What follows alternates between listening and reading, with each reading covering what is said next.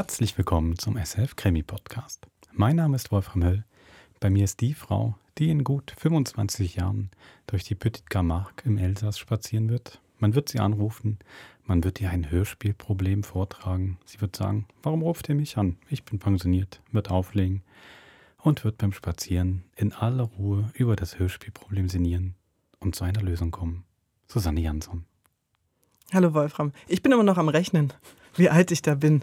Aber ansonsten war das Bild sehr schön, obwohl ich glaube, du überbewertest so ein bisschen meine Stellung oder beziehungsweise das Hörspielproblem. Ich frage mich immer, das hast du, glaube ich, schon ein oder zweimal gebracht, was das für Probleme sein könnten, weswegen man ins Elsass reist und mich sucht auf meinen Wanderungen. Gut, ich werde nicht weit weg vom Haus sein, weil ich mache keine großen Wanderungen. Okay. Anders als Hunkeler. Anders als Hunkeler? Der einfach mal so drei Stunden Spaziergänge macht. Das stimmt.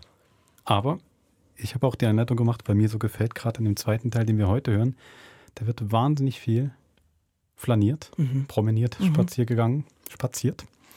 Und ähm, dieses, es hat wirklich so eine pensionierte Vita Activa, wo er mhm. alle Zeit der Welt hat, um über sein Leben und den Weltengang nachzudenken, aber auch über den Fall oder die Fälle, die sich ihm da präsentieren.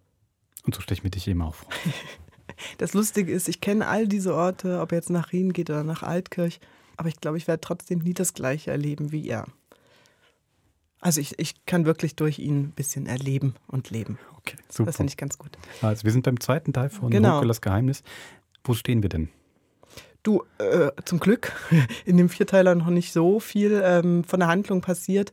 Äh, Dr. Fankhauser ist gestorben, der lag mit Hunkeler äh, im Krankenhaus im mhm. selben Zimmer. Und Hunkeler hat nachts diese Vision gehabt, dass eine Schwester kommt, die er nicht kennt, mhm.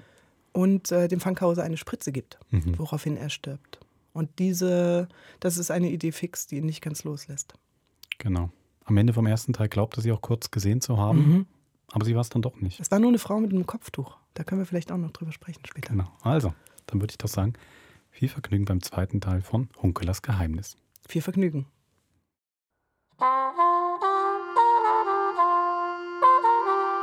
Am anderen Morgen, es war Sonntag, der 23. März, erwachte Hunkeler in seinem Bett im Elsass. Er spürte die beiden Katzen an seinen Kniekehlen, er tastete nach ihnen und sie begannen zu schnurren. Kalte Luft kam durchs offene Fenster. Eine Amsel sang draußen. Sie saß wohl wie meistens zur Morgenzeit auf dem Dach des Schweinestalls. Hunkeler hörte das Telefon im Gang klingeln. Er wartete, ob das Klingeln aufhören würde. Als das nicht geschah, erhob er sich und ging hin. Was gibt's? Lüdi hier. Entschuldigung, dass ich dich wecke. Aber es ist 10 Uhr und höchste Zeit für das Frühstück. Schieß los. Ich stehe im Nachthemd im Gang und habe kalte Füße. Der Altregierungsrat Debrunner ist niedergeschlagen worden. Gestern, kurz vor Mitternacht. Wie niedergeschlagen? Mit einem harten Gegenstand auf den Kopf. Er hat einen Schädelbruch und liegt auf der Intensivstation. Er hat um elf die Trauerfeier für Fankhauser verlassen und ist mit der Straßenbahn zum Bruder Holz gefahren. 100 Meter vor seinem Haus hat ihn jemand von hinten attackiert. Hat er sich nicht gewehrt? Offenbar hat er die Angreifer nicht gehört. Ja. Er hatte wohl ziemlich viel Wein getrunken. Ein Raubüberfall? Nein. Ausweise, Geld und Handy waren noch da. Warum erzählst du mir das? Ich bin ausgemustert. Mich fragt niemand mehr. Staatsanwalt Sutter meint, dein Rat sei gefragt, weil du den gleichen Jahrgang hast wie Dr. Debrunner und dich auskennst in dieser Generation. Und was sagt Madörin dazu? Er schäumt vor Wut. Soll er schäumen. Ich genieße derweilen den Ruhestand.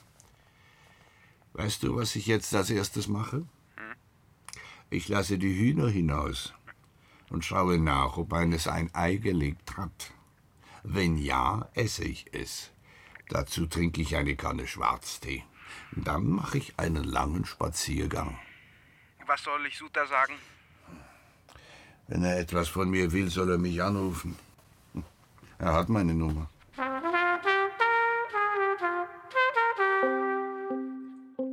Etwas später saß Hunkeler am Küchentisch und schaute auf die Wiese hinaus.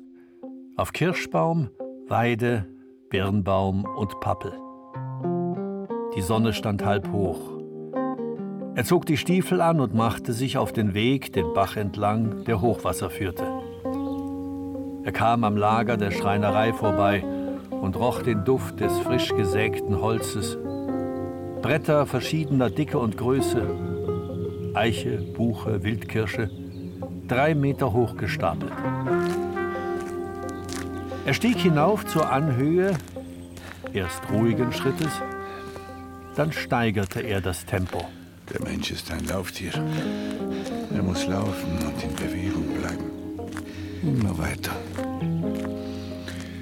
Das hält ihn am Leben, bis es ihn niederstreckt.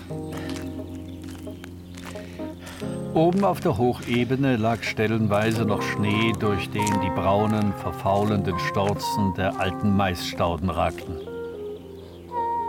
Eine große, fast traurige Ruhe schwebte über den Äckern. Bald würden die Traktoren mit den mannshohen Rädern über sie fahren und mit den Flugscharen die Erde aufs Neue aufreißen. Vorne am Waldrand, neben der dicken Eiche, stand ein Jäger, die Flinte im Arm. Der Meierhans. Philipp Meierhans, vormals Investmentbanker bei der Volkssparkasse Basel, jetzt im Ruhestand. Er wartete wohl auf einen versprengten Keiler, einen Überläufer, um ihm einen Blattschuss zu verpassen. Hunkeler winkte kurz hinüber und verschwand dann im Wald. Er mochte Jäger nicht. Am Nachmittag lag Hunkeler auf seinem Bett und las. Am Abend ging er in den Stall des Nachbarhauses gegenüber, setzte sich auf die Bank und schaute der Frau beim Melken zu. Danke, dass Sie nach den Hühnern geschaut haben. Merci für dich. Sie ist übrigens einer da gewesen, heute am Midi, über Mittag, als Sie weg waren. Er hat an der Tür geklopft und ich habe ihm gesagt, dass er einen Spazierwein machen. Er ist dann einmal um ihr Haus herumgegangen, wie wenn es gehört hat. Dann ist er nach hinten Richtung Wald. Wie sah er aus? Hat er eine rote Jacke getragen? Oui, ein älterer Herr. Plutôt bizarre. Ein bisschen unheimlich. Das muss der Maler Mohr gewesen sein. Er wollte mich wohl besuchen. Er war in der psychiatrischen Klinik und ist abgehauen. Il est fou. Nein, eher depressiv. Er hat mir gesagt, er wolle die vielen Pillen nicht mehr schlucken. Aber ça, je comprends. Ja, Monsieur Mohr, das ist doch der, der das Haus in Culerenc verkauft hat. Ja. In der Rue Romaine, so schönes, alt, süß. Mais pourquoi? Warum hat er es verkauft? Vielleicht, weil er Geld brauchte. Als Kunstmaler hat er wohl nur die staatliche Rente, davon kann man nicht leben. Ah oui, c'est comme ça. Wann wurden eigentlich die großen Bunker gebaut? Vorne bei Helfranskirch und Boldensburg. Im Ersten Weltkrieg? Non. Im Ersten Krieg hat doch das Elsass zu Deutschland gehört. Die Bunker sind alle gegen den Rhein gerichtet. Gell, ihr Ditsche? Also im Zweiten Weltkrieg. Pourquoi? Weil ich ein Buch über den Ersten Weltkrieg lese. So. Ja, das sind ja 100 Jahre her, pas? Warum las du noch das? Die Schweiz ist doch verschont geblieben. Weil ich verstehen will, wie das alles gekommen ist. Hier im Elsass will man nur eines. On veut l'oublier. Vergessen. Basta. Allerdings, ich habe ein Buch über den Ersten Weltkrieg vom Elsass. Von einem von hier aus dem Sundgau. Wollen Sie es lesen? Na, gern.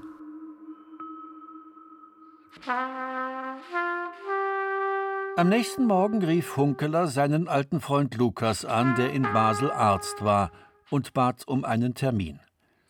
Sie verabredeten sich für den Nachmittag. Wo fehlt's?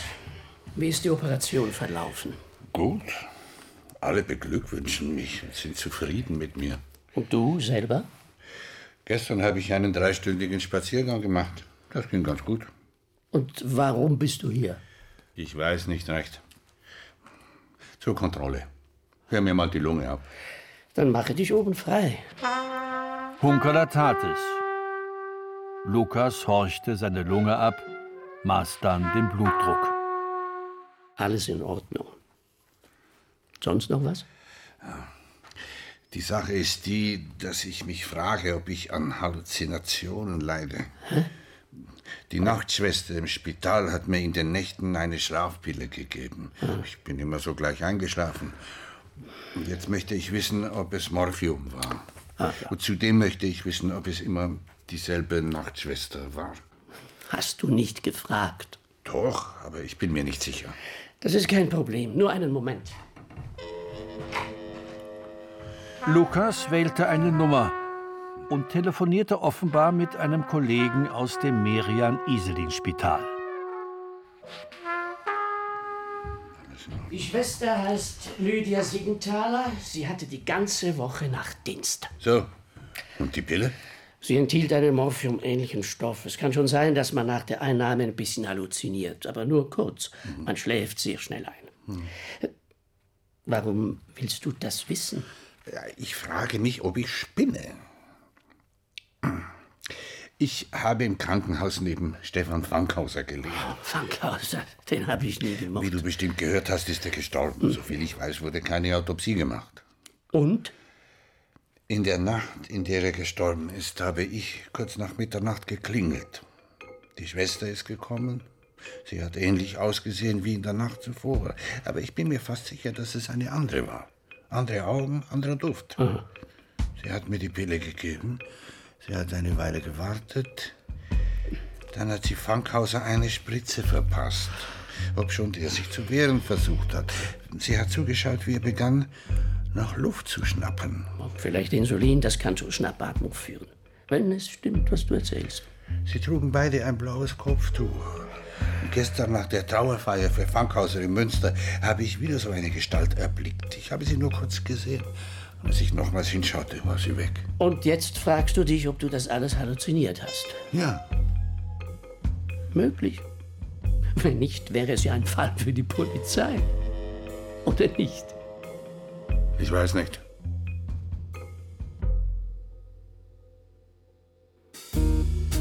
Am darauffolgenden Abend fuhr Hunkeler mit Hedwig Richtung Altkirch nach Tagsdorf, wo Madame Chapuis im Alten Adler eine erstklassige Fressbeiz führte. Sie hatte sich in den Kopf gesetzt, aus der ehemaligen Dorfkneipe eine Gourmetadresse zu machen. Ihr Mann kochte jeden Tag ein Viergang-Menü. Sie bediente. Heute Consommé de Légumes, Blattsalat, Kalbsbraten mit Mocheln und zum Dessert Profiteroles. Sie bestellten das Menü. Dazu eine Flasche Pommard und Mineralwasser.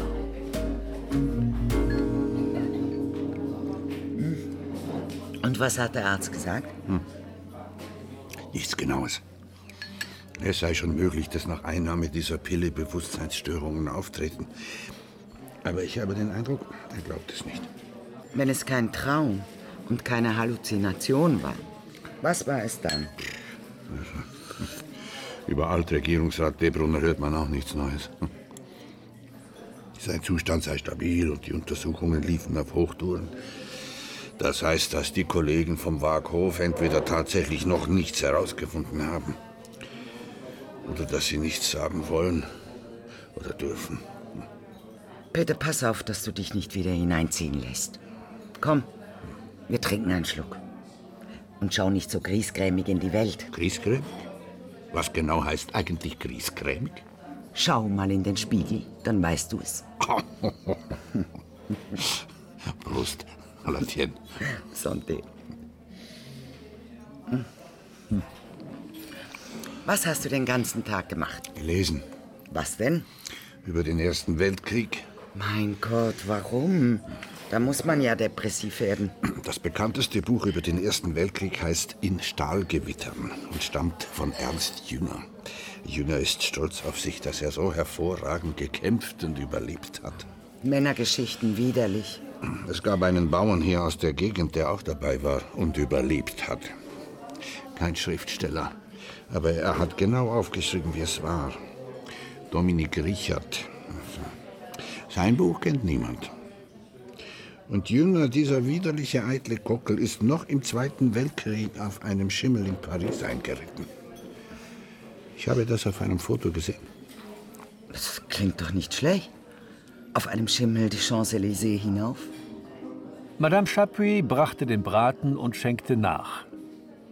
Der Wein war ein Gedicht. Es kommt mir vieles in den Sinn in letzter Zeit. Ich schwimme in meinen Erinnerungen. Willst du hören? Mhm. Meinetwegen. Als ich 20 war, habe ich von einem verstorbenen Onkel ein bisschen Geld geerbt. Nicht viel, aber es hat gereicht, um für ein halbes Jahr nach Paris zu fahren. Ich habe die Metro zur Place Saint-Michel genommen. Dort wollte ich hin, ins Quartier Latin. Ich suchte ein billiges Zimmer, hatte aber keine Ahnung, wie ich das anstellen sollte. Und ich habe ein Haus betreten, das mir gefiel, bin die Treppe hochgestiegen und dann durch einen Korridor gegangen. Und irgendetwas hat seltsam fremdländisch geduftet. Nach Ingwer vielleicht oder, oder nach Zimt. Ich, ich weiß das noch ganz genau. Ich sehe diesen Gang noch vor mir. Ich bin keinem Menschen begegnet. Bis hinten eine Tür aufging und ein Mädchen herauskam. Es war aus Siam oder Vietnam. Sie ist stehen geblieben und hat mich ins Auge gefasst. Ihre Schönheit hat mich fast umgehauen. Dann ist sie an mir vorbeigegangen zur Treppe. Sie hat mich angelächelt. Wir haben beide kein Wort gesagt.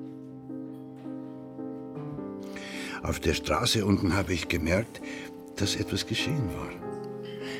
Ich war verzaubert.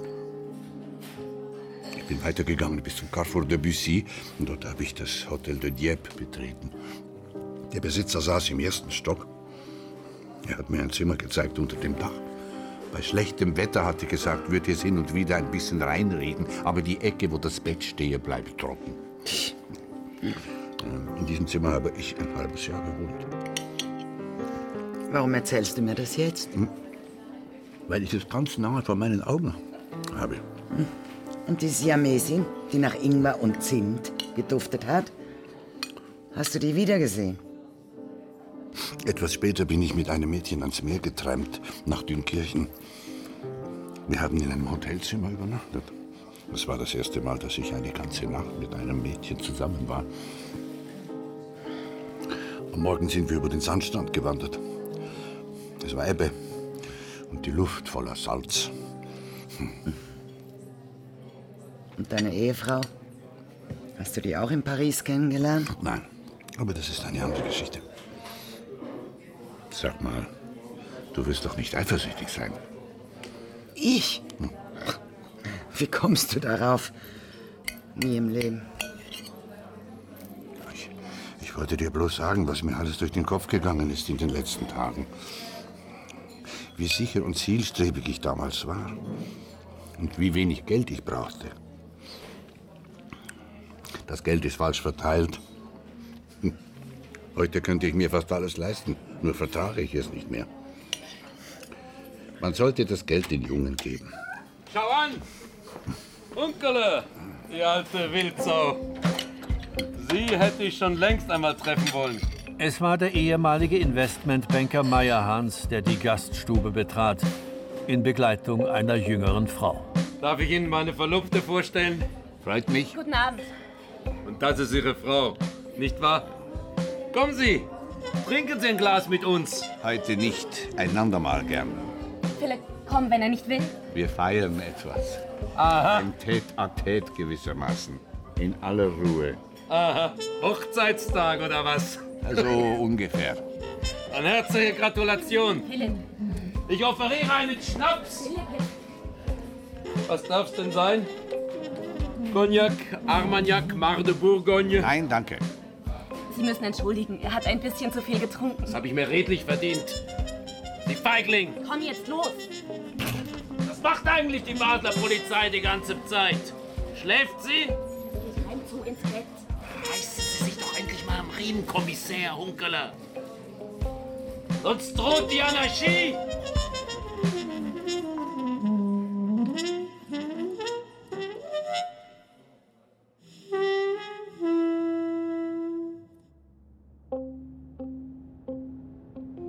Am Samstagmorgen, es war der 29. März, fuhr Hunkeler nach Basel zurück. Er hatte herrlich in Hedwigs Armen geschlafen. Er genoss die Fahrt. Bei Trois Maisons sah er unten in der Ebene die Stadt im Sonnenlicht liegen. Er erkannte den Büroturm der Chemischen, der über 150 Meter hoch in den Himmel wuchs. Rechts die dunklen Berge des Juras, geradeaus der Schwarzwald, der in mehreren Wellen Richtung Nordwesten auslief. Daheim in seiner Wohnung setzte sich Hunkeler auf den Balkon und schaute in den Hinterhof hinaus. Er dachte lange nach. Dann rief er die Auskunft an und verlangte Adresse und Telefonnummer von Lydia Siegenthaler. Sie wohnte am Andreasplatz 7. Er wählte und stellte sich kurz vor. Natürlich erinnere ich mich an Sie. Sagte sie, und sie würde sich auch gern mit ihm treffen. Morgen um elf in der Hasenburg? Als Hunkeler am anderen Morgen über den Petersplatz ging, leuchtete die Frühlingssonne durch das laublose Geäst der Ulmen. Er überquerte den Petersgraben und bog in die Altstadt ein. Unten in der Schneidergasse setzte er sich ins Sonnenlicht vor der Wirtschaft Hasenburg und bestellte Kaffee und ein Croissant. Er holte drinnen zwei Sonntagszeitungen. In der einen, die aus Zürich kam, wurde ausgehend vom Fall Debrunner die Frage gestellt, ob Basel noch eine sichere Stadt sei. Faust recht am Rheinknie. So, so. Lydia Siegenthaler kam um halb zwölf. Eine zierliche, grazile Gestalt, dunkelbraune Augen. Kleiner Diamantring am Finger. Sie trug ein grünes Kopftuch. Tragen Sie das eigentlich immer? Nein, nur wenn ich ausgehe. Dann allerdings immer. Warum? Weil es auffallend ist heutzutage. Ich habe in letzter Zeit drei junge Damen gesehen mit Kopftuch. Vielleicht auch vier, ich weiß das nicht mehr genau. Ich komme vom Land. Meine Großmutter trug immer ein Kopftuch, wenn sie aufs Feld ging. Übrigens finde ich die Frage saublöd. Ja. Sollen doch alle so herumlaufen, wie sie wollen. Ja, ja, ja. Ich äh, wohne in einer WG mit lauter Medizinstudentinnen. Wir tragen alle ein Kopftuch, wenn wir ausgehen. Auch deshalb, weil wir uns mit den muslimischen Frauen solidarisieren wollen. Mhm. Ich habe Sie angerufen, weil ich mich bei Ihnen herzlich bedanken wollte. Sie sind mir im Spital wie ein Engel erschienen. Ich habe bloß meine Arbeit gemacht. Ja, für mich war es mehr. Wenn Sie in einem fremden Bett neben einem sterbenden Mann liegen und mitten in der Nacht eine Turmuhr schlagen hören, da kommen die schwarzen Gedanken. Und dann ist es wie ein Wunder der Auferstehung, wenn plötzlich die Tür aufgeht, eine junge, schöne Frau hereinkommt und Ihnen eine Pille verabreicht, die Sie in den Tiefschlaf befördert. Sind Sie immer so poetisch? Ich habe gemeint, Sie seien Polizist. Ja, das war ich einmal. Ich unterhalte mich mit Ihnen als Privatmann. Ich habe Ihnen immer eine ziemlich starke Dosis verpasst. Ich will, dass die Patienten schlafen in der Nacht. Mhm. Und dem nebenan, dem Funkhauser, haben Sie dem auch eine starke Dosis verpasst? Äh, Dürfen Sie das überhaupt? Mich ausfragen wie im Verhör? Es war schon einer bei mir, der hieß Madörin. Aber der hat seinen Ausweis gezeigt. Von Amtes wegen darf ich das nicht. Als Privatmann schon. Sie brauchen nicht zu antworten. Sie können gehen, wenn Sie wollen. Dr. Fankhauser hat darauf bestanden, die letzten Tage und Stunden bei Bewusstsein zu verbringen. Woran ist er eigentlich gestorben? An Herzversagen. Haben Sie es nicht gewusst? Doch, ich habe davon gehört. Um Mitternacht, als ich Ihnen die Pille brachte, hat er noch vor sich hingemurmelt. War es wirklich äh, Mitternacht? War das nicht später? Was soll das? Es war jedenfalls mitten in der Nacht. Bei meinem Rundgang am Morgen früh lag er tot im Bett. Danach hat alles seinen normalen Gang genommen. Sind Sie bei der Trauerfeier in Münster gewesen? Nein, natürlich nicht. Es sterben viele im Spital. Ich kann nicht zu jeder Trauerfeier gehen. Ja. Hm, Haben Sie sonst noch eine Frage? Ja, ich habe etwas gesehen in jener Nacht, was mir keine Ruhe lässt. Ich frage mich, ob es ein Traum war oder Halluzination oder Wirklichkeit. Was haben Sie denn gesehen? Ich habe eine junge Frau hereinkommen sehen. Sie hat mir die Pille gegeben und gewartet, bis ich einschlafe. Ich bin aber nicht so schnell eingeschlafen, wie sie wohl dachte. Ich habe noch gesehen, wie sie an das Bett nebenan trat und Fankhauser eine Spritze verpasste. Und dann erst bin ich eingeschlafen. Und wer soll das gewesen sein? Etwa ich? Um diese Zeit habe ich Fankhauser sicher keine Spritze gegeben. Ich weiß es nicht. Hören Sie, das ist Unsinn. Sie müssen von der Pille schwer beduselt gewesen sein. Vielleicht wollte ihn jemand von seinen Leiden erlösen. Das wäre allerdings eine Möglichkeit. Hm. Vielleicht eine Überdosis Insulin? Was übrigens kaum zu beweisen wäre. Nein, so etwas geschieht nicht im Spital. Wenn jemand sterben muss, helfen wir ihm, dies auf einigermaßen menschenwürdige Art zu tun, aber wir bringen ihn nicht um. Warum lassen Sie Herrn Fankhauser nicht einfach seine Ruhe? Ja, meinen Sie? Vielleicht sollte ich das tun? Seine Asche ist längst bestattet. Was es auch immer war in jener Nacht, vergessen Sie es. Seien Sie froh, dass Sie wiederhergestellt sind. Lydia Siegenthaler trank ihr Glas aus und erhob sich. Ein herrlicher Frühlingstag, nicht wahr? Und danke für die Einladung. Hunkeler blieb noch eine Weile sitzen und schaute zu, wie sich die Gasse langsam belebte. Die ersten Touristen tauchten auf. Marktfrauen vom nahen Marktplatz, die Blumen, Brot und Gemüse verkauft hatten. Ein paar Weintrinker in Hunkelers Alter. Er kannte sie von früher. Er beschloss, nach Rien zu fahren und in Bettingen oben einen Spaziergang zu machen. Er durchquerte Kleinbasel und kam auf die offene Strecke, wo man direkt auf den Tüllinger Hügel sah, der sich jenseits der Grenze erhob. Dort oben wuchs ein Wein, den er sehr mochte. Er beschloss vor dem Spaziergang noch kurz einzukehren. Er bog nach rechts ab, nach Bettingen hinauf. Er parkte vor dem Landgasthof, ging hinein und setzte sich an einen Tisch, an dem eine alte Dame eine Suppe aß. Bitte dasselbe wie die Dame hier. Und ein Glas roten Oettling. Sehr gern.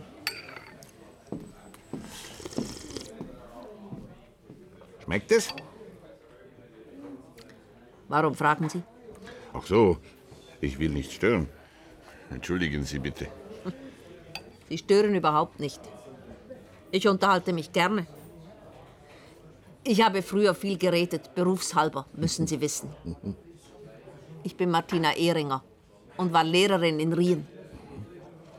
Dann haben Sie bestimmt Stefan Fankhauser gekannt. Ich war nämlich ein Studienkollege von ihm. Den Steffi, natürlich habe ich den gekannt. Ich bin bei der Trauerfeier in Münster gewesen. Der hat es unglaublich weit gebracht. Der war ein großes Tier. Trotz allem. Ich habe bei der Trauerfeier gehört, dass sein Vater Grenzwächter war. Ja, das stimmt. Der alte Josef Fankhauser. Er hat am Grenzübergang Stetten-Lörrach gearbeitet. Er war halt sehr streng.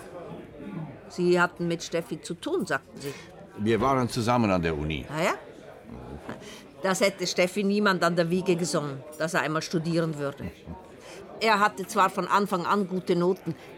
Ich war seine Lehrerin. Aber er war irgendwie verschlossen, gehemmt, weil sein Vater ihn brutal unterdrückt hat. Er hat kein gutes Haar an ihm gelassen. Er hat ihn geschlagen, wann immer es ihm passte. So war er eben, der alte Fankhauser. Ein Emmentaler. Aus der Gegend von Langnau, glaube ich. Streng, aber gerecht, wie man das damals nannte. Und obrigkeitsgläubig bis zur Selbstaufgabe. Deshalb hat Steffi später auch so wild revolutzt. Er war ein richtiger Kommunist in jungen Jahren. Der alte Fankhauser hat sich deswegen in Grund und Boden geschämt. Und Steffis Mutter, was war das für eine? Die Marietta. Die war herzlich und lebenslustig. Und intelligent. Ich habe nie begriffen, warum die beiden zusammengekommen sind. Ich glaube, sie hat unter ihrem Mann gelitten. Es war halt eine schwere Zeit für uns alle damals. Rien und Bettingen wären ja nicht verteidigt worden im Zweiten Weltkrieg, wenn die Wehrmacht einmarschiert wäre. Wir lagen gleichsam auf dem Präsentierteller. Und fast täglich kamen Flüchtlinge herüber. Jammervolle Gestalten. Viele mussten zurückgeschickt werden, das war Vorschrift. Das hat Marietta nicht ertragen. Das hat sie innerlich vergrämt. Das haben viele nicht ertragen. Aber so war das eben. Warum interessiert Sie das? Ich war im Spital sein Zimmernachbar, als er starb. Ach so? Er hat ja trotzdem Karriere gemacht, nicht wahr? Es hat mich sehr gefreut, mit Ihnen zu reden, Monsieur. Ich habe übrigens einiges gesammelt aus jener Zeit. Falls es Sie interessiert, rufen Sie mich an. Meine Nummer steht im Telefonbuch.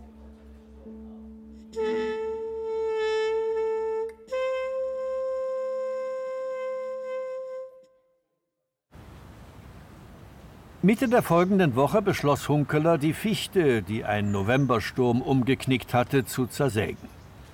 Der Wind hatte sie knapp am Scheunendach vorbei in die Wiese geworfen. Das war gutes Brennholz, gut zum Einfeuern. Er holte die Motorsäge aus der Scheune und wollte sie gerade anwerfen, da hörte er es summen. Es kam aus dem Weidenbaum, der in voller Blüte stand. Es war die Musik der Bienen. Der ganze Baum summte. Die Wiese, die Welt. Je pense à toi, mon loup.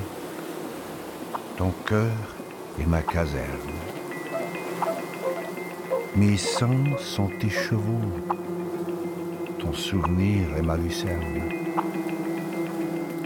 Le ciel est plein ce soir de sabres d'épérons.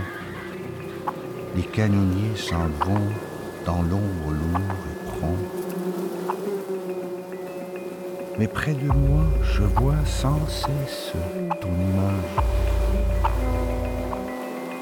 Ta bouche est la blessure ardente du courage.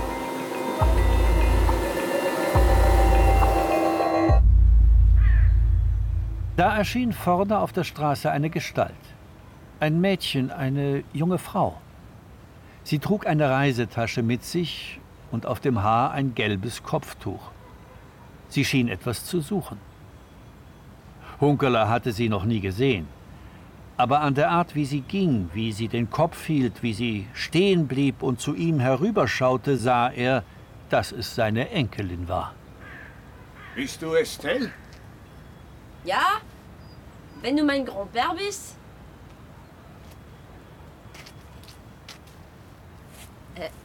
Tu es mon Grand-Père?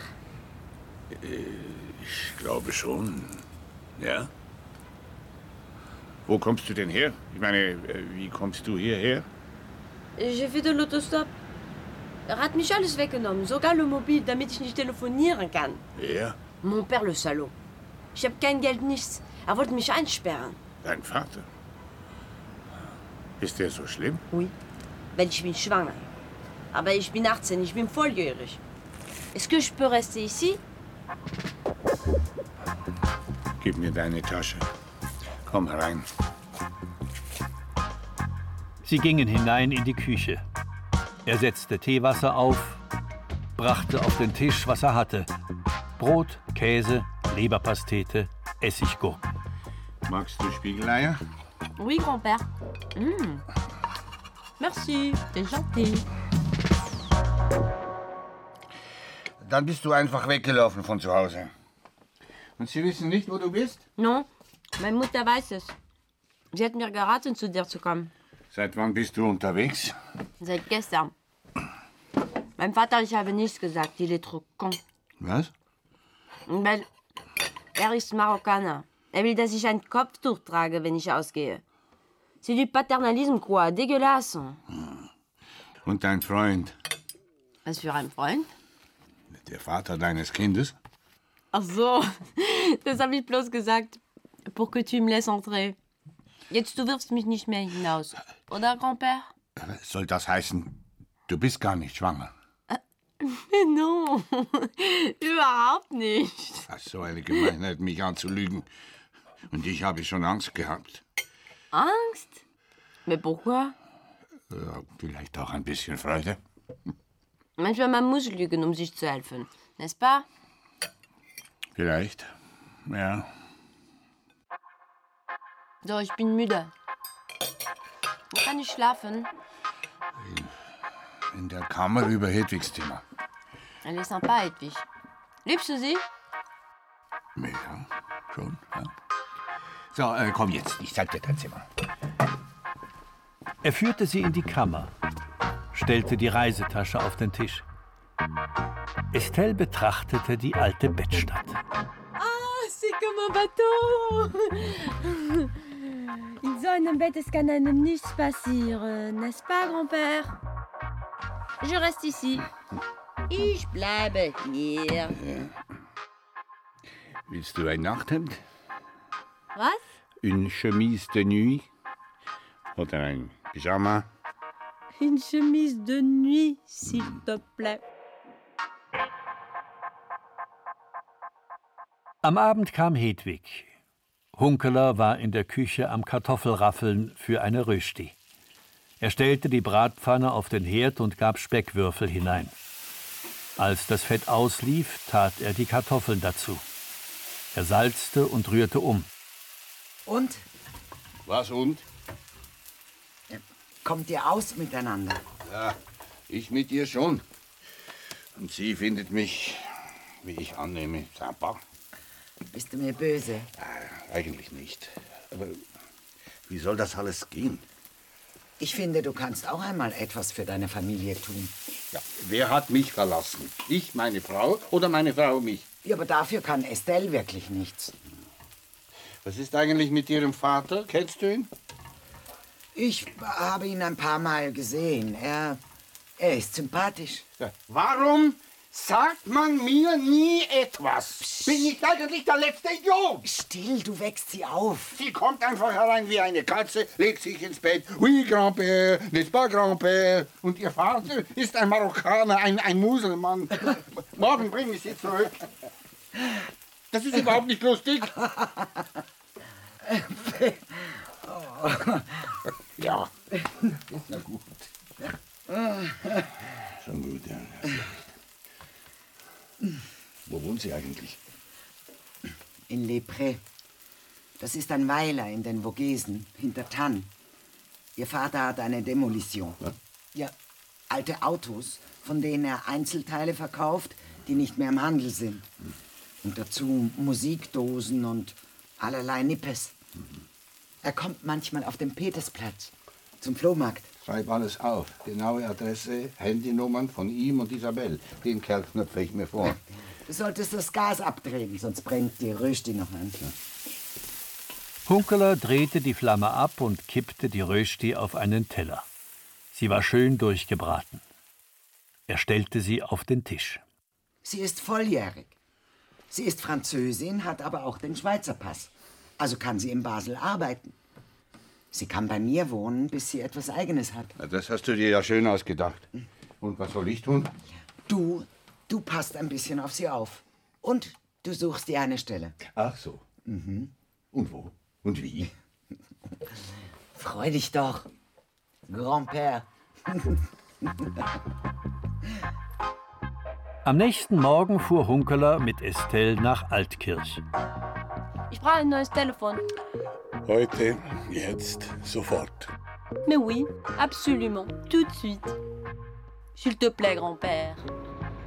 Also fuhren sie zusammen los. Wo hast du eigentlich übernachtet? Wann? In der Nacht, als du zu mir unterwegs warst. In Mulhouse. Aber du hast doch kein Geld gehabt. Ein bisschen schon. Ich habe mich in ein Bar gesetzt beim Bahnhof, wo die Jungen sind. Zwei ich habe gekannt, die haben mir geholfen. Pourquoi? Naja, so eine junge Frau. Ich meine, ist das nicht gefährlich? tu es drôle, Grand-Père. Was hast du bis jetzt getrieben? Zur Schule gegangen? Eine Lehre gemacht? Schule, oui. Ein bisschen gearbeitet im Service im Euschrecke in Tann. Das ist eine Art Disco. Heuschreck. Euschrecke heißt Sauterelle. Ich weiß, Eugen. Im Sommer, je suis partie. Ich bin immer abgehauen, le Midi, ans Meer. In dem Vogesen hält es kein Sau aus.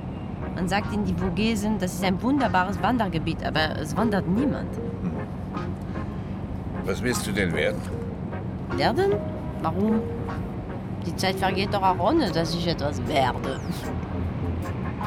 Sie bogen ein in die Hauptstraße, die Mulhouse mit Altkirch verband. Der Verkehr stockte. Laster mit Anhänger versperrten den Weg. Ah, merde. Imbécile. Grand-Père, du fluchst ja auch Französisch. Ah, bien, bien sûr. Weil ich in Paris war.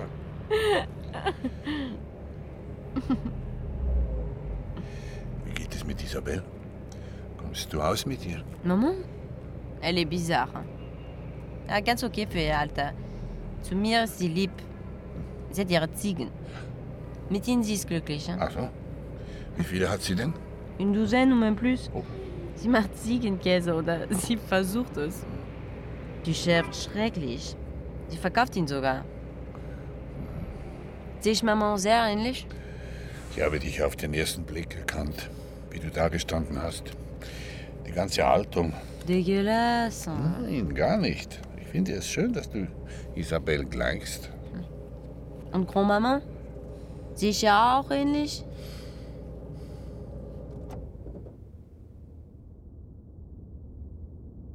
Erzähl etwas von Paris. Was soll ich erzählen? Das ist lange her. Wie alt bist du gewesen? Zwei Jahre älter als du. Und was hast du gemacht? Ein Tag? In der Nacht? Es gab ein Bistro im Quartier, das hatte rund um die Uhr offen. Es ist Le Bouquet und war in einer Seitengasse vom Boulevard Saint-Germain. Nichts Besonderes, ein gewöhnliches Bistro, wie sie damals waren. Eine Theke, wo die Leute im Stehen kurz einen Kaffee tranken. Dort ging ich oft um Mitternacht hin, um noch ein Bier zu trinken. Allein? Ja, allein. Pourquoi? Warum allein? Ich weiß auch nicht. Weil ich allein sein wollte. Eines Nachts, da kam ein Mädchen herein, schaute mich kurz an und setzte sich zu mir. Sie hat Kaffee getrunken, das weiß ich noch. Sie kam aus Deutschland. Sie hat gesagt, sie habe sich für morgens um 6 Uhr verabredet in einem Café beim Jardin du Luxembourg. Wir haben zusammengesessen bis kurz vor sechs. Wir haben geredet, sorgfältig, neugierig. Dann sind wir zusammen dahin gegangen, wo sie verabredet war. Ich weiß noch, dass ich die Amseln im Jardin du Luxembourg singen hörte. Äh, Das kam mir seltsam vor, mitten in der Stadt. Wir haben uns nur kurz verabschiedet. Ich habe mich nicht umgedreht, als ich wegging. Auf dem Rückweg ist mir aufgefallen, dass ich ihren Namen nicht kannte. Sie wusste auch meinen Namen nicht. Hast du sie gar nicht mehr gesehen? Nein, Wie hat sie ausgesehen? wie eben so ein Mädchen aussieht. Schön. Dort will ich auch mal hin.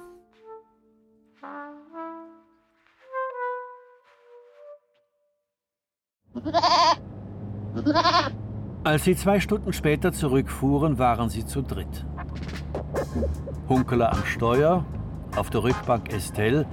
Mit der einen Hand drückte sie das Handy ans Ohr, mit der anderen hielt sie eine Ziege am Halsband fest, die sie im Gepäckraum verstaut hatten. Une chèvre, oui. Oui, Alke. Estelle redete sehr schnell ins Oh, Handy, auf. Französisch, sodass Hunkeler nicht alles verstand. Quoi? Immerhin bekam er mit, dass sie mit einer bah, Freundin ouais, lui, c'était pas telefonierte und dass sie einen Namen für die Ziege gefunden hatte. Bye bye, ok. Sie heißt Lucie. Jacqueline wäre auch hübsch, aber Lucie ist eleganter. Oder was meinst du, Grand-Père? Mais, mais t'en fais pas, Lucie va te faire plaisir. Mit Ziegen man kann reden, sie können lachen. Hast du das gewusst, Grand-Père? Ja, ja, Herr Gottsack. Vermutlich lacht sie sich jetzt schon den Buckel voll. Ziegen haben doch keinen Buckel, Grand-Père. Ah, Jetzt hör endlich auf mit deinem ewigen Grabär. Ich heiße Peter, nicht Grabär. Entschuldigung, das war nicht böse gemeint. Aber Wer soll sich um sie kümmern? Ich natürlich. Ich kenne mich aus mit Ziegen. Wenn du nicht da bist? Du, du hast doch viel Zeit. Sie ist noch jung, man muss sie nicht merken. Sie braucht Milch. Die können wir bei den Nachbarn holen. Du wirst sehen, das klappt bestens. Hunkeler bog ab ins Hunsbachtal, fuhr langsam im zweiten Gang durch die Dörfer. Vor dem Haus hielt er an und ließ Estelle mit der Ziege aussteigen. Binde sie am Nussbaum fest. Ich mache hier den Verschlag bereit. Hunkeler ging in die Scheune, holte Heu und zwei Strohballen vom Heuboden herunter und schüttete sie im alten Kälberverschlag auf. Da kam Estelle angelaufen. Das Schloss der Haustüre ist eingedrückt. Da ist jemand im Haus, ein Mann. Was? Hast du ihn gesehen? Ja, durch die Scheibe der Küchentür. Est-ce qu'il est méchant? Nein. Nein, nein. Sicher nicht. Du musst keine Angst haben. Hunkeler spürte, wie sein Nacken kalt wurde. Er ging zum Spaltstock und nahm das kleine Beil in die Hand. Damit trat er auf den Vorplatz hinaus und näherte sich leise der Haustür. Richtig. Da hatte jemand mit aller Kraft gegen das alte Schloss getreten und es aufgesprengt. Hunkeler überlegte kurz. Er ging in die Scheune zurück, legte das Beil wieder hin und holte von einem Balken einen Lumpen herunter. Darin eingewickelt war die alte Pistole, die er von seinem Vater geerbt hatte. Wirst du schießen, Grand-Père? Aber nein. Ich fühle mich einfach sicherer mit einer Pistole. Er nahm das Magazin heraus und leerte die Patronen in seine linke Jackentasche. Du bleibst hier und rührst dich nicht vom Fleck. Er ging leise über den Vorplatz, trat ins Haus und stieß die Küchentür auf. Er sah Christian Mohr am Tisch sitzen, vor sich ein Glas und eine halbleere Weinflasche. Ach, Sie sind es. Was tun Sie hier? Sie, Sie, Sie müssen mir helfen. Sind Sie verrückt geworden, die Haustür aufzusprengen? So betritt man doch nicht das Haus eines Nachbarn. Was ist los? Ich gehe nicht in die Anstalt zurück. Auf keinen Fall. Und in die Untersuchungshaft gehe ich auch nicht. Untersuchungshaft? Haben Sie etwas angestellt? Nein, nein, ich war es nicht. Ich schwöre es Ihnen bei allem, was mir lieb und heilig ist. Was ist denn los zum Teufel? Philipp Meyerhans ist heute Morgen erschossen worden. Am Waldrand bei der großen Eiche. Vorher auf einen Überläufer gewartet hat. Mit der eigenen Flinte. Ich bin morgens um neun dort vorbeigegangen. Ich mache jeden Morgen den gleichen Spaziergang. Jetzt meinen Sie, ich hätte ihn getötet. Und? Haben Sie ihn getötet? Vielleicht im Handgemenge? Im Streit? Vielleicht hat sich ein Schuss gelöst aus der Flinte, ohne dass Sie es wollten? Ich könnte nie einen Menschen umbringen. Außerdem habe ich immer einen Bogen um ihn gemacht, wenn ich ihn von weitem sah. Sie sind also ein Verdächtiger. Und Sie werden gesucht. Das heißt, Sie müssen sich stellen, ob schuldig oder nicht. Ich rufe jetzt Kommissar Barde an in Müllus. Ich kenne ihn. Ein guter Mann. Er wird Sie holen. Mohr griff zum Brotmesser, das auf dem Tisch lag, und sprang auf. Aber Hunkeler war schneller. Er hatte bereits die Pistole in der Hand. Keine Dummheiten, bitte. Was sein muss, muss sein. Wenn Sie unschuldig sind, wird es sich herausstellen. Man wird Sie ohnehin finden. Meyerhans hat Ihr Haus gekauft und Sie hinausgeworfen. Sie haben also ein starkes Motiv. Nein, bitte nicht. Doch. Hunkeler holte sein Handy hervor und versuchte einhändig eine Nummer einzugeben. Blödsinn, so geht das nicht. Mohr griff blitzschnell nach der Waffe und richtete sie auf ihn. Zwingen Sie mich nicht, bitte. Ach so. Ich habe gemeint, Sie könnten niemanden umbringen. Ich selber schon.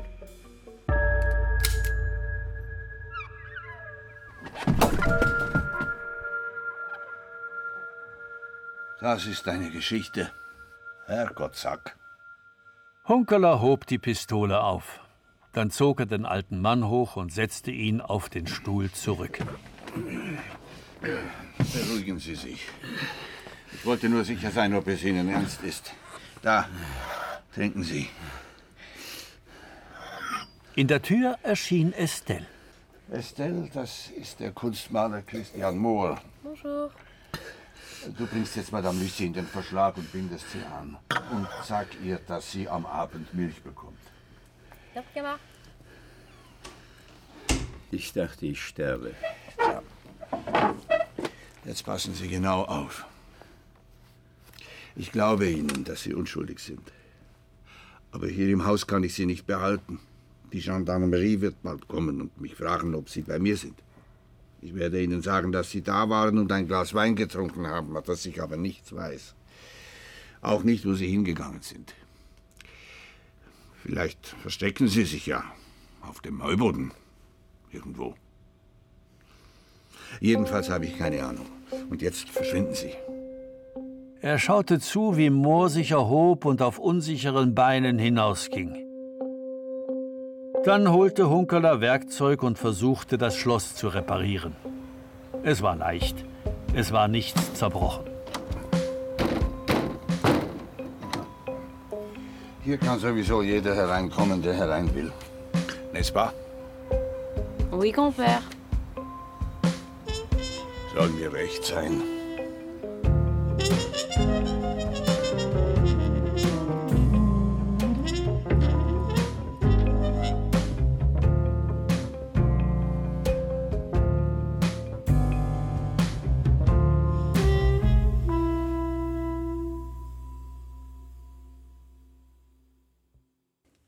Das war der zweite Teil von Hunkelers Geheimnis von Hans-Jörg Schneider.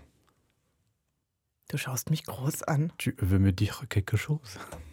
Ich finde sie großartig. Ich habe mich sehr gefreut an Estelle. Und nicht nur, weil ich eine Freundin habe, die wirklich exakt so spricht. Wunderschön. Ähm, Marie Bonnet. Ganz tolle Schauspielerin. Ich hatte ja auch schon zweimal im Ich Studio. weiß, ja. ja. Die kann auch ganz akzentfrei Hochdeutsch sprechen. Aber sie hat auch eine schöne Rolle. Ja, Diese Wahnsinn. leichtfüßige Lügerei. Ja. Dann kauft man halt mal eine Ziege. Super. Mir hat es auch so Spaß gemacht, dass es ähm, gerade einsteigt mit, dass ein Reggae kommt. Das finde ich so lustig. Mhm. Sie, sie geht so in rein und dann, dann kommt auf einmal Reggae in der Musik. Mhm, stimmt. Ich habe ja auch meinen Frieden gemacht mit dem Saxophon. Ich finde, Martin Betzola hat hier sehr so Themen geschrieben, die wahnsinnig ins Ohr gehen. Total. Ich habe es gestern Abend auf Kopfhörern gehört, als ich durch äh, Biel gelaufen bin. Mhm. Es war schon dunkel. Und selbst Biel war dann doch Film noir.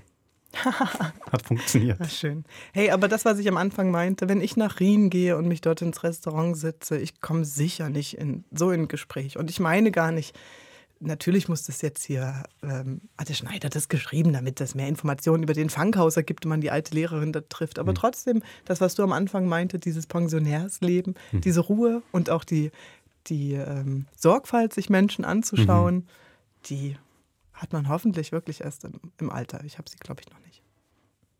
Aber schon interessant, würden wir andere Hörspiele produzieren, wenn wir mit so einer Ruhe arbeiten könnten. Weißt du? Er löst den Fall ja auch besser, weil er eine andere Ruhe drin hat als jetzt die Polizei. Ja, jedes Ding seine Zeit. Also, Okay, du wirst noch nicht früh pensioniert.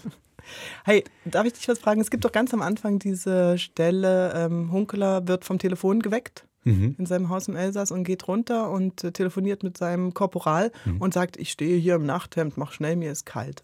Ein hochdeutscher Satz, wie so ganz viele, ja, aber er klingt so wahnsinnig ähm, schweizerisch. Das zieht sich eigentlich durch, gell?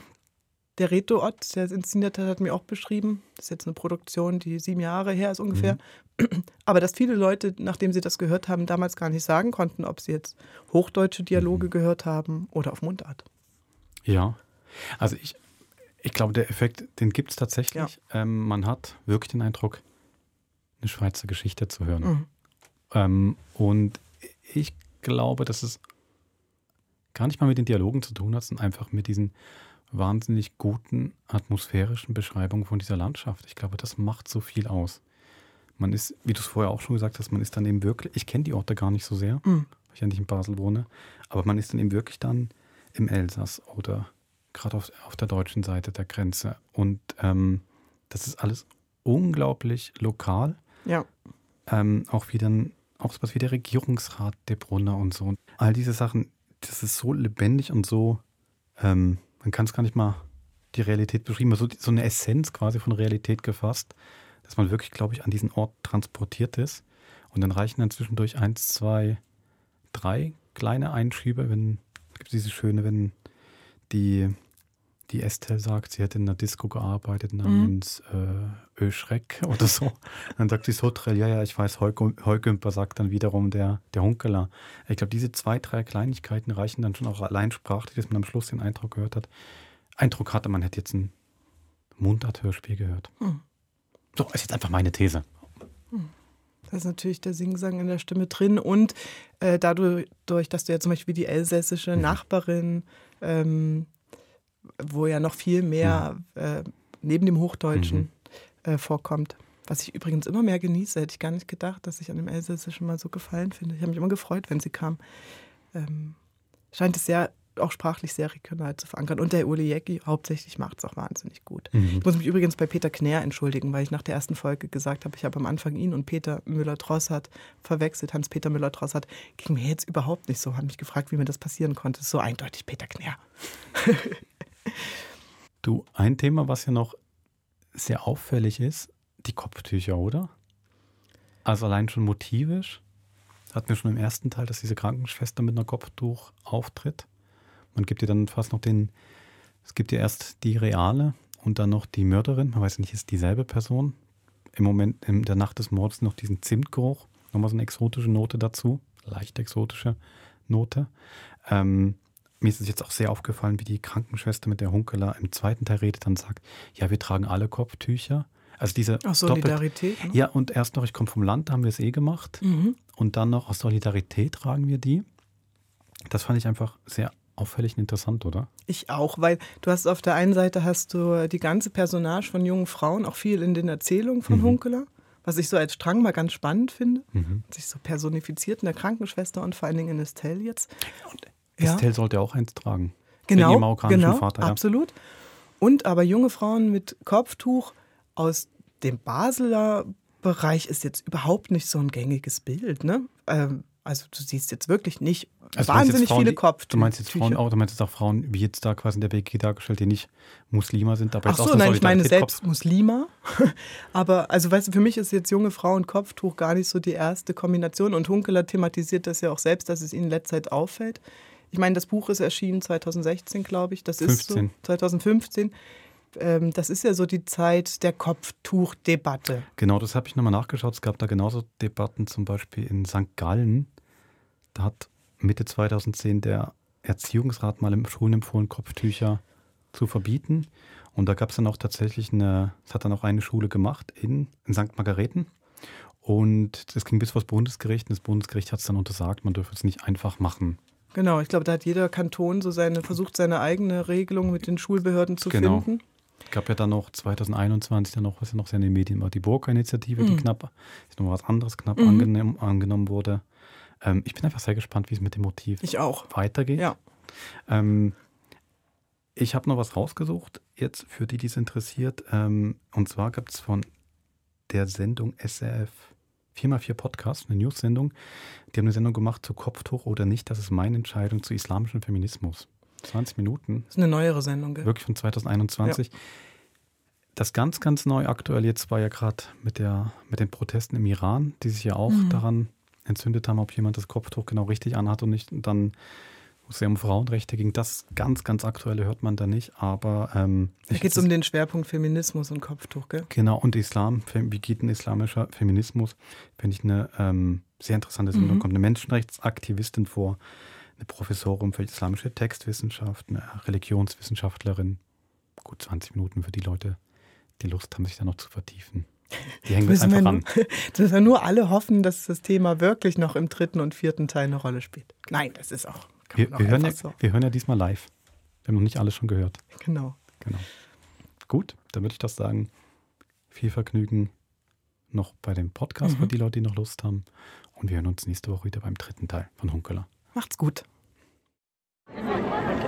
Alors euh, nous sommes les euh, Foulards Violets. Nous sommes un collectif composé de femmes musulmanes ou non, qui portent le foulard ou non, et qui sont solidaires en fait avec la cause des femmes musulmanes portant le, le foulard en Suisse. Es ist der 14. Juni 2019. Wir sind in Genf am Frauenstreik. Und dort sieht man sie deutlich, les Foulards Violets. Am schweizweiten Frauenstreik stechen sie hervor mit ihren violetten Kopftüchern und Turbanen. Le Foulard Violet, das ist ein Kollektiv von Frauen, muslimische und nicht-muslimische mit und ohne Kopftuch. Ihr Anliegen? Sie solidarisieren sich mit Frauen, die sich für das Tragen des Kopftuchs entschieden haben. Der Frauenstreik am 14. Juni 2019 war die erste große Aktion des Kollektivs im Kampf um mehr Sichtbarkeit. Seither hat das islamisch-feministische Kollektiv ihre Arbeit fortgesetzt. Mit Slogans wie Kopftuch oder nicht, das ist meine Entscheidung, kämpfen sie für mehr Gleichberechtigung und gegen Islamophobie.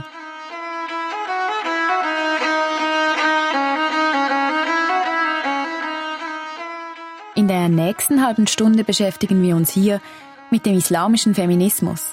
Wie kann Feminismus gleichzeitig islamisch geprägt sein? Passen Religion und Feminismus zusammen?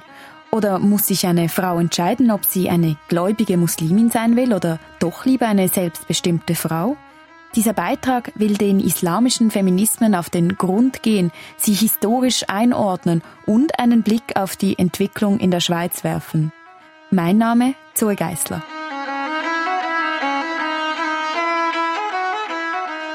Damit man versteht, um was es geht, muss der Begriff islamische Feminismen zu Beginn geklärt werden. Eine, die sich mit islamischen Feminismen auskennt, ist Nimet Sekir. Sie ist eine profunde Kennerin des Korans und sie ist Vertretungsprofessorin an der Humboldt-Universität in Berlin für islamische Textwissenschaft. Unter islamischem Feminismus kann man zwei Dinge verstehen. Man kann einmal den religiös begründeten Feminismus verstehen, der hauptsächlich von muslimischen Frauen getragen wird, der sozusagen den Islam als eine Rahmenordnung voraussetzt und innerhalb dieses Denkrahmens Islam und Religion daraus feministische Positionen ableitet. Das heißt, das sind feministische Positionen, die religiös begründet werden und die auch entsprechend an die muslimische Community gerichtet sind. Man kann aber auch den Begriff islamischen Feminismus etwas weiter ausdehnen. Und dieses Phänomen gibt es tatsächlich auch. Das sind dann auch muslimische Frauen, also hauptsächlich Frauenrechtsaktivistinnen. Das sind gläubige Muslimas, aber die argumentieren dann nicht aus dem Islam heraus, sondern die argumentieren auf der Basis einer säkularen Rechtsordnung zum Beispiel oder auf Basis von demokratischen Prinzipien oder auf Basis von Menschenrechtsdiskursen. Das heißt, das sind muslimische Frauen, die sich an eine globale Öffentlichkeit richten oder einfach an die Öffentlichkeit in ihrem jeweiligen Land, sagen wir in Deutschland oder in der Schweiz und sie würden dann mit demokratischen Grundlagen dafür argumentieren, dass Frauen zum Beispiel das Recht haben sollten, muslimische Frauen ein Kopftuch zu tragen und gleichzeitig einen Beruf als Lehrerin oder Richterin ausüben dürfen sollen oder können. Das wäre auch eine Form des islamischen Feminismus. Beginnen wir von vorne. Zu Beginn des siebten Jahrhunderts. Es ist der Anfang der muslimischen Religion. In dieser Zeit wurde die junge islamische Gemeinschaft um den Propheten Mohammed gegründet. In diesem frühislamischen Kontext wurde die Frau auf der arabischen Halbinsel zum ersten Mal als eine eigenständige juristische Person betrachtet. Ein absolutes Novum, denn sie war nicht mehr ausschließlich abhängig von einem männlichen Vormund. Diese Rechte für Frauen hatten sich über einen längeren Zeitraum entwickelt. Sie waren eine Reaktion auf die Situation, auf die Bedürfnisse und auf die Fragen der jungen islamischen Gemeinschaft. Die Rechte basierten auf dem Koran, dem direkten Wort Gottes. Wieso waren die Aussagen im Koran so revolutionär in jener Zeit? Er ist als ein Weise aufgewachsen, als eigentlich ein Kind, was äh, schutzlos war und schutzbedürftig war in einer Gesellschaft, die sehr hierarchisch war und sehr statusbezogen war. Er wächst auf und er heiratet eine Frau, die verwitwet ist, die viel älter ist als er und die vermögend ist. Und das ist ein Bild, was sehr interessant ist, weil das genau dieses Statusdenken, was über die damalige Gesellschaft überliefert ist, ganz radikal bricht. Es wird auch gesagt, dass sie diejenige gewesen sein soll, die um seine Hand angehalten hat und nicht umgekehrt. Also diese Figur Khadija, die erste Frau des Propheten, ist eine sehr freie Frau, eine Frau, die ihre eigene Entscheidung fällt. Und das ist eine Beziehung zwischen den beiden, die eben nicht den geschlechterhierarchischen Ideal, was wir aus der Spätantike kennen, aber auch aus der späteren islamischen Zeit kennen, nicht entspricht. Das sagt Nimet Sekir. Nicht nur Khadija, die erste Frau Mohammeds, spielte eine tragende Rolle im Leben des Propheten. Nach ihrem Tod hatte Mohammed mehrere Ehefrauen. Laut zahlreichen Überlieferungen soll seine jüngste Frau Aisha einen besonders starken Willen gehabt haben. Auch nach seinem Tod erhob sie ihre Stimme gegenüber den Gefährten Mohammeds und mischte sich in den öffentlichen Diskurs der führenden Männer ein. Die Ehefrauen des Propheten nahmen in den Diskussionen um den Status der Frau im Islam einen prominenten Platz ein. Wir haben im Kontext des Frühislams eine progressive Gesellschaft mit revolutionären Rechten für Frauen für die damalige Zeit. Nicht zuletzt, weil Mohammed von seinen Ehefrauen beeinflusst wurde und sie aktiv am religiösen Leben teilnahmen. In den folgenden Jahrhunderten sollte sich das aber ändern. Auf der arabischen Halbinsel wurden muslimische Frauen von den Männern im Kontext des Korans zunehmend unterdrückt. Nimet Sekir zu den Gründen. Wir haben noch keine wirkliche Antwort darauf, weil wir noch nicht so viele gute Studien dazu haben. Dafür muss man enorm viel Quellenarbeit machen und man muss auch sehr viel über die Voraussetzungen reflektieren. Meine persönliche Theorie ist, dass der Islam auf der arabischen Halbinsel in der frühesten Zeit noch relativ egalitär war, wie gesagt, im, im jeweiligen Kontext betrachtet, egalitär, progressiv, fast schon revolutionär. Aber sehr früh haben die Muslime sich dann ja in ganz weit liegende geografische Gebiete ausgebreitet. Also die waren schon sehr früh auf dem Kaukasus, Syrien, Irak, Persien, also das heutige Iran, Afghanistan und so weiter. In diese Region, wo es sehr alte Kulturen gab, nämlich die alte persische Kultur, die alte byzantinische Kultur, diese Kulturen, die dort vor dem Islam schon existierten, die sind sozusagen dann in das theologische Denken, in die religiösen Diskurse, auch in die Stadtgesellschaften, in die jeweiligen Kulturen mit eingeflossen. Und meine These ist, dass sich dann über die Jahrhunderte durch den Einfluss dieser alten Kulturen die Muslime, das was äh, Frauen und Geschlechtergerechtigkeit anging, dieser Sache nicht mehr so stark angenommen haben, dass sie nur noch sozusagen die Mindestrechte für die Frauen durchgeführt haben, aber dass sich zunehmend eine teilweise frauenfeindliche oder frauenmarginalisierende Kultur etabliert hat. Frauenfeindlichkeit und wenig Rechte für Frauen, das ist seit langem eine Realität für Musliminnen, genauso wie für Frauen anderer Konfessionen. What the hair look like? Bet the hair look nice. Don't that make you sweat? Don't that feel too tight? Yo, what your hair look like? Bet your hair look nice. How long your hair is? Das 19. Jahrhundert. Eine Zeit des Umbruchs und des Neuanfangs in der muslimischen Welt.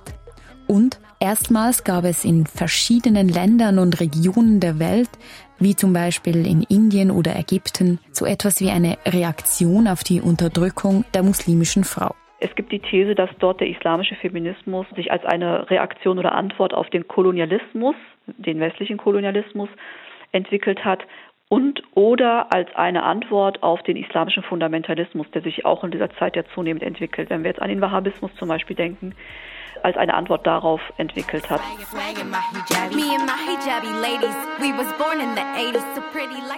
Im 19. Jahrhundert gab es erstmals Reformbewegungen im Islam. Die Veränderungsprozesse in den verschiedenen Teilen der Welt verliefen unterschiedlich intensiv ab. Dazu beigetragen hatte auch eine intellektuelle Bewegung in der Gesellschaft.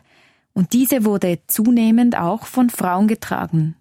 Zunächst waren es vor allem Frauen aus den bürgerlichen Eliten. Sie haben sich nicht mehr nur mit Islam und Religion befasst, sondern immer mehr mit Literatur, Kunst und Politik. Gleichzeitig hielt auch ein soziales Bewusstsein bei den großbürgerlichen Frauen Einzug. Das heißt, Frauen aus den oberen Schichten haben sich für mehr Bildungschancen, Bildungsangebote und Erwerbsmöglichkeiten für Frauen und für Mädchen eingesetzt. So entwickeln sich dann langsam gesellschaftliche Strukturen, die dann halt ins 20. Jahrhundert bzw. auch in unsere Zeit sich forttragen. Fassen wir das zusammen. Wir wissen, dass der Islam im Kontext der Frühantike eine zu der damaligen Zeit sehr progressive Religion war. Mohammed sich für die Rechte von Frauen einsetzte und dennoch die Unterdrückung von islamischen Frauen nicht verhindert werden konnte. Das 19. Jahrhundert als Jahrhundert mit vielen politischen Umbrüchen ebnete den Anfang des islamischen Feminismus, so wie wir ihn heute kennen. Zu erwähnen bleibt, dass bei all diesen Entwicklungen islamische Feminismen je nach Kontext unterschiedlich ausgeprägt sind.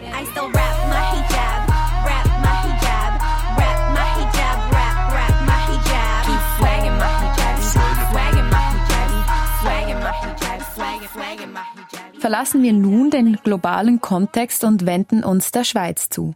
Hier sind islamfeindliche Diskriminierung und Gewalt auch ein stark geschlechterspezifisches Phänomen. Das zeigt ein Bericht aus dem Jahr 2016 des Europäischen Netzwerks gegen Rassismus.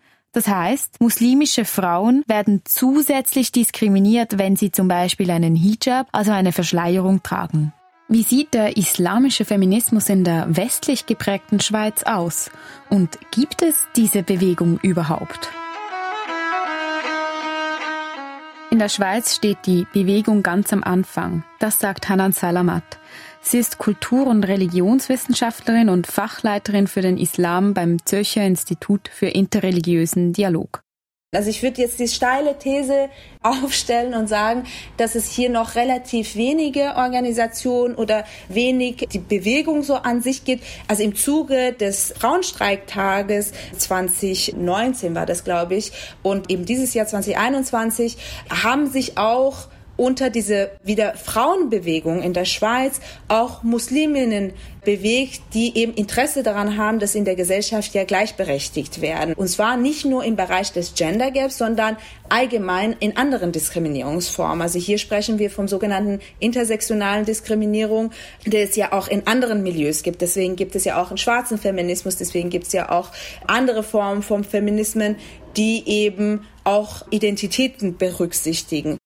Hierzulande beträgt der Anteil an Musliminnen und Muslime gut 5,5 Prozent der Gesamtbevölkerung. Das entspricht etwas mehr als 400.000 Menschen. Und trotzdem sei der islamische Feminismus als weitere Strömung innerhalb der Feminismen wichtig im Kampf gegen verschiedene Formen von Diskriminierungen. Also ich habe wirklich im Zuge der Frauenstreiktage gemerkt, dass es das braucht. Also ich habe wirklich gemerkt, dass man doch, es ist ja keine böse Absicht, aber es gibt oft Situationen, wo Menschen nicht mitgedacht werden. Und es geht ja auch um Vielfalt und Sichtbarkeit. Also wenn man sozusagen organisiert ist und wenn man gemeinsam auch an Projekten arbeitet und gemeinsam auch Probleme innerhalb von Minderheitenmilieus angeht, aber auch diese gesamtgesellschaftlichen Probleme zusammen angeht, dann können ja nur alle profitieren. Und ich habe schon den Eindruck, dass dieses Bedürfnis da ist, aber die Angst auch in der Schweiz sehr groß ist, sichtbar als muslimische Menschen aufzutreten. Also das ist schon ein Eindruck, den ich habe, einfach aufgrund von verschiedenen Rassismuserfahrungen, dass man sich wie so als Frau ist man Sexismus ausgesetzt, als muslimischer Mensch ist man antimuslimischen Rassismus ausgesetzt und in der Kombination ist es dann wirklich schwierig und dann hat man genau dasselbe nochmal innerhalb der Minderheiten-Communities.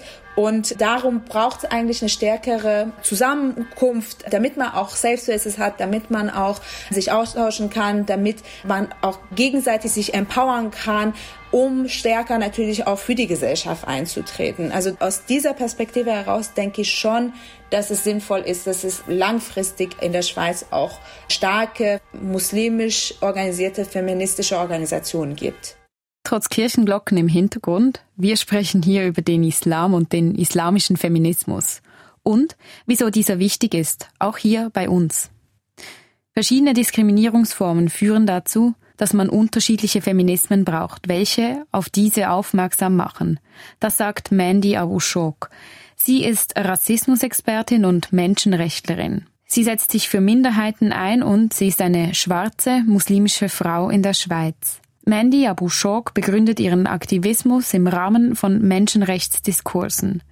Sie sagt aber auch, die Religion spiele in ihrem Alltag eine wichtige Rolle. Ich glaube, es ist nicht nur wichtig, einen islamisch geprägten Feminismus oder muslimisch geprägten Feminismus irgendwie in der Schweiz zu haben. Ich glaube, es ist ganz wichtig, viele unterschiedliche feministische Bewegungen und Perspektiven zu haben, denn nur dann üben wir uns darin, Vielfältigkeit anzuerkennen und diese zu würdigen. Und ich glaube tatsächlich, dass das schon ein großes Ding ist, denn oftmals geht es ja darum, die Gemeinsamkeiten, eben die sexistische Erfahrung einzuordnen. Aber ich glaube, wir müssen auch unsere Vielfältigkeit anerkennen und dafür braucht es ganz viele unterschiedliche Perspektiven. Nicht nur einen muslimischen Feminismus, vielleicht auch einen buddhistischen Feminismus oder einen jüdischen Feminismus. In der Schweiz gibt es keine nationale Bewegung, Denn weder in der Deutschschweiz noch im Tessin gibt es eine große sichtbare Bewegung. In der Romandie jedoch schon Les Foulards Violets. Sie sehen ihren Kampf gegen Islamophobie als Zeichen der Hoffnung für eine egalitäre, demokratische Schweiz. Und sie machen auf sich aufmerksam, wie etwa am Frauenstreik 2019. Hier stellt sich die Frage, warum es diese Unterschiede zwischen den Sprachregionen gibt. Ich kann mir vorstellen, dass es an Herkunftsländern auch liegen kann, weil beispielsweise während in der Romandie ja mehr marokkanisch, tunesisch, algerischstämmige muslimische Menschen leben und dort gerade aus diesem Sprachraum, eben Fatima Mirnissi ist beispielsweise eine Vertreterin des islamischen Feminismus, die aus eben Marokko vor allem bekannt geworden ist und auf Französisch auch geschrieben hat, ist viel mehr das Thema in diesen Ländern als beispielsweise jetzt die Migrantinnen, die aus Kosovo, aus Albanien, Mazedonien oder Bosnien stammen, die in den 90er Jahren noch aktiv Kriege hatten und mit anderen Themen auch beschäftigt waren. Also diesen Diskurs gibt es auch in diesen Ländern, allerdings nicht so stark wie zum Beispiel eben in diesen anderen Ländern, die ja Kolonialerfahrung auch haben. Also das ist jetzt eine Theorie von mir persönlich, kann ein Grund sein, aber belegen könnte ich es jetzt nicht. Hanan Salamat betont auch, dass es in der Deutschschweiz zumindest einzelne Akteurinnen gibt. Eine davon ist, wie gehört, Mandy Abushok. Sie ist mit zwei Jahren in die Schweiz gekommen und hier aufgewachsen und auch sie erlebte schon Diskriminierungen aufgrund der Hautfarbe oder der Religion. Ja, auf jeden Fall. Ich glaube schon, dass man das mitkriegt an einen oder anderen Ort. Ich glaube gerade so, wenn ich jetzt meine Identität als muslimische Frau einerseits und meine Identität als schwarze Frau andererseits betrachte, dann gibt es hier auch unterschiedliche Dinge, die ich beachte in meiner Auseinandersetzung oder in den Gesprächen, die ich führe mit Menschen weil zum Beispiel gewisse Debatten, die ich zu, sagen wir, muslimisch sein oder innermuslimische Kritik, die ich habe, die diskutiere ich nicht mit nicht-muslimischen Menschen.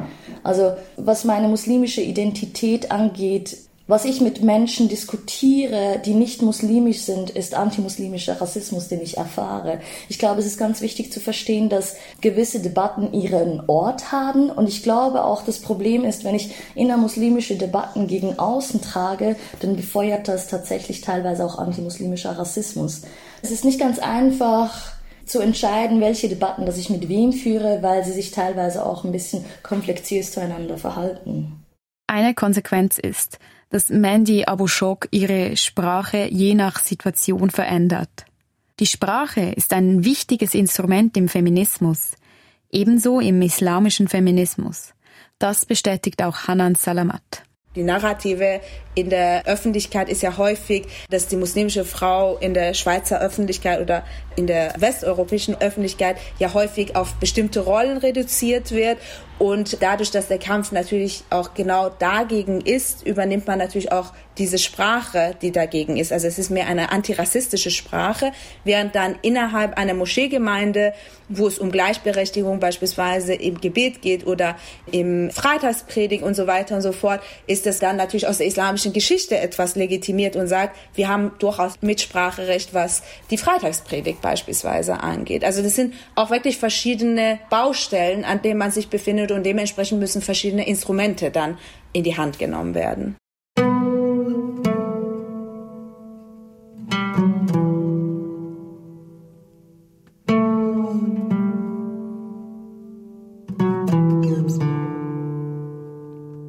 also verschiedene Instrumente, denen sich der islamische Feminismus bedient. Und eines davon ist die Sprache. Muslimische Feministinnen brauchen in der westeuropäischen Öffentlichkeit eine antidiskriminierende Sprache. Und innerhalb der muslimischen Gemeinschaft geht es um mehr Gleichberechtigung. Islamische Feministinnen erreichen dies unter anderem mit einer feministischen Koranexegese, also einer feministischen Lesart des Korans. So gehen sie gegen frauenfeindliche Auslegungen und Interpretationen islamischer Quellen vor. Kontroverse Verse würden gendergerecht ausgelegt werden, bestätigt auch Nimet Sekir. Sie forscht schwerpunktmäßig zu Fragen der Koranexegese. Dann gibt es sehr viele Verse, die im Koran an sich auch vom Wortlaut her schon sehr egalitär angelegt sind. Sure 4 ist die Sure, die heißt die Frauen. Das Kapitel handelt sozusagen von Frauenrechten, von Verhältnis der Partner in der Ehe, vom Eherecht und so weiter. Und dort ist der allererste Vers, also der erste Text in dieser Sure, ist eine ganz klare geschlechteregalitäre Aussage. Das ist etwas, was sehr häufig zitiert wird. Da heißt es, O ihr Menschen, fürchtet euren Herrn, der euch aus einer einzigen Seele erschuf und aus dieser einzigen Seele ihren Partner erschuf und aus diesen beiden viele Männer und Frauen in die Welt streute. Und dieser Verweis auf, dass Männer und Frauen aus einer einzigen Seele erschaffen sind, das wird auch heute sehr stark gemacht im Sinne von in der Schöpfung, sozusagen im Ursprung des Menschen gibt es keine hierarchische Differenz zwischen Mann und Frau, und Gott bewertet die Menschen nicht aufgrund ihrer geschlechtlichen Unterschiedlichkeit. Das wird sehr stark im feministischen Kontext darauf rekurriert. Ein anderer Vers ist Sure 33, Vers 35, der von der sprachlichen Struktur schon sehr egalitär ist, also von der grammatischen Struktur, wo es dann heißt, die gläubigen Männer und die gläubigen Frauen und die betenden Männer und die betenden Frauen und die fastenden Männer und die fastenden Frauen, also das ist ein sehr, sehr langer Vers, und die gottesfürchtigen Männer und die gottesfürchtigen Frauen. All diesen hält Gott reichlichen Lohn bereit. Das heißt, dort wird auf grammatischer Ebene gesagt, nicht nur der männliche Plural, der halt, wie wir das im Deutschen ja auch haben, das generische Maskulinum, das ist im Arabischen auch so, nicht nur der männliche Plural wird verwendet, sondern der weibliche Plural wird an jeder einzelnen Stelle sozusagen gleichrangig daneben gestellt. Und da sieht man auf der sprachlichen Ebene, dass Gott eben Mann und Frau absolut gleich bewertet und gleich erschaffen hat. Dieser Vers wird auch sehr oft zitiert.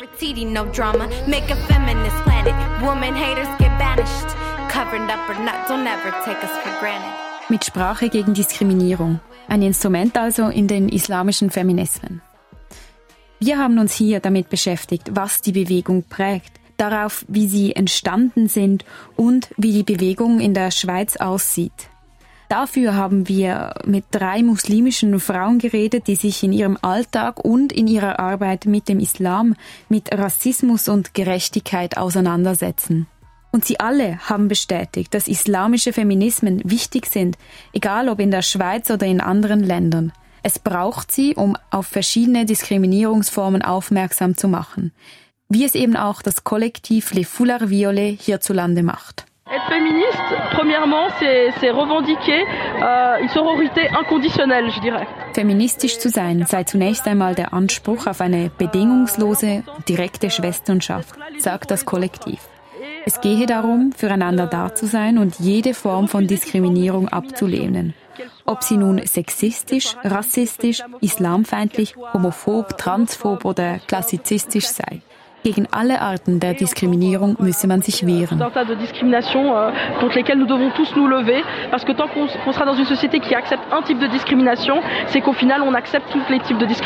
Euh. Denn, so das Kollektiv, sobald in einer Gesellschaft eine Art der Diskriminierung erlaubt werde, werden letztlich alle Arten von Diskriminierung erlaubt. Sudanis, Iraqis, Punjabis, In dieser Sendung ging es um die Frage, wie Islam und Feminismus zusammenpassen und welche Formen von islamischen Feminismen es in der Schweiz gibt. Die Gespräche mit Hanan Salamat, Nimet Seker und Mandy Abu Shok haben gezeigt, dass der Kampf gegen Islamophobie, gegen Rassismus, Homophobie, Transphobie und gegen Sexismus ein feministischer Kampf ist. Und der islamische Feminismus versucht genau an diesen Schnittstellen anzusetzen. In der Schweiz gibt es sowohl eine größere Bewegung, Les Foulards Violets, als auch einzelne AkteurInnen, die sich gegen verschiedene Formen von Diskriminierungen und gegen gesellschaftspolitische Ungleichheiten aufgrund des Geschlechts wehren. Gemeinsam sind ihnen der muslimische Glauben und die Suche nach Gerechtigkeit. Und als aktivistisches Instrument dient ihnen oft die Sprache, die je nach Kontext unterschiedlich ist. Global, wie auch hier in der Schweiz, kämpfen islamische Feministinnen an mehreren Fronten und für eine gerechtere Welt. Am Mikrofon war Zoe Geisler.